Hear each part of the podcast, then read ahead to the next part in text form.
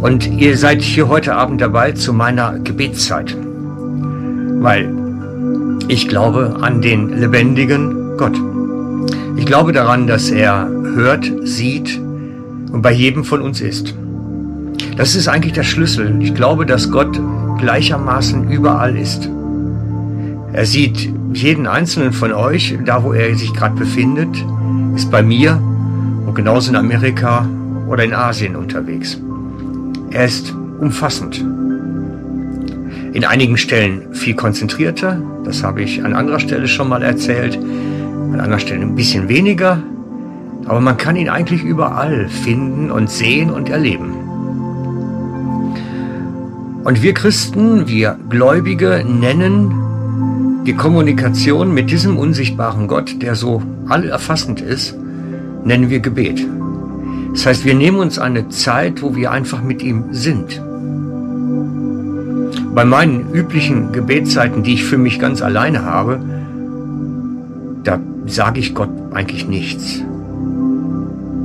Da bin ich einfach bei ihm. Aber er sagt mir auch eigentlich nichts sondern er ist einfach bei mir. Und dieses Spüren des anderen, das ist so ein bisschen, als wenn man bei jemandem so Arm in Arm liegt, als wenn sich jemand bei dem anderen ankuschelt. Das ist eigentlich, da beginnt das Gebet für mich. Das Persönliche, das Intime, das, wo man mit Gott Gemeinschaft pflegt. Bei mir hat sich das Gebetsleben verändert vor Jahren. Ich habe immer gedacht, ich müsste Gott alles erzählen, was ich, was mir Kummer macht, was mir Sorge macht, was ich irgendwie anders haben möchte. Und irgendwann habe ich geswitcht auf eine andere Form, dass ich mir gedacht habe, ich brauche doch Gott gar nicht erzählen, wenn er alles sieht und alles weiß. Ich brauche ihm doch gar nicht erzählen, wer da in Nöten ist und was mir Ärger bereitet. Er weiß es doch. Das spielt doch gar keine Rolle und bin dann dazu übergegangen, einfach Zeit mit Gott zu verbringen. Ist vielleicht etwas ganz Neues für dich, ein ganz neuer Gedanke. Aber ich lade dich ein, probier das mal aus. Probier mal aus, so ein bisschen einfach Zeit mit Gott zu verbringen. Bewusst. Sich auf ihn zu fokussieren und dann wirklich Gemeinschaft mit ihm zu suchen. Es lohnt sich wirklich. Und an diesen Abenden, so wie heute, da ist es so, dass ich eintrete, wirke im Gebet für spezielle Leute, die mit großen Nöten zu kämpfen haben.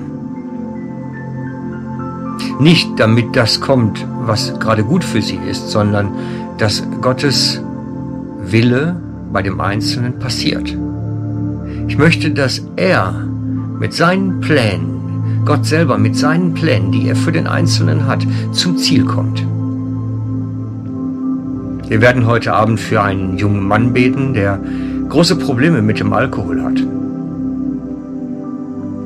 Und es geht nicht darum, dass wir jetzt da irgendwie den Himmel erbitten, sondern es geht darum, dass Gottes Wille in seinem Leben passiert. Und Gott hat einen Plan für ihn nämlich den Plan, dass er mit dem jungen Mann zusammen Leben gestalten kann.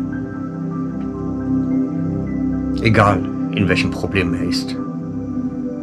Versuchen diesen Plan Gottes zu sehen und gleichermaßen ihn wie aus dem Himmel herauszuziehen auf den jungen Mann. Das ist mein Gebetsleben, was ich an diesen Abenden dann pflege.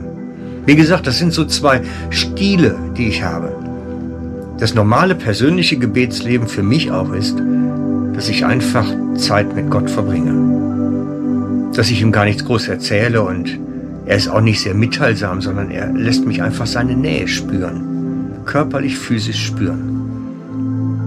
Und es gibt diese Abenden wie diese, wo es wirklich um konkrete Sachen geht.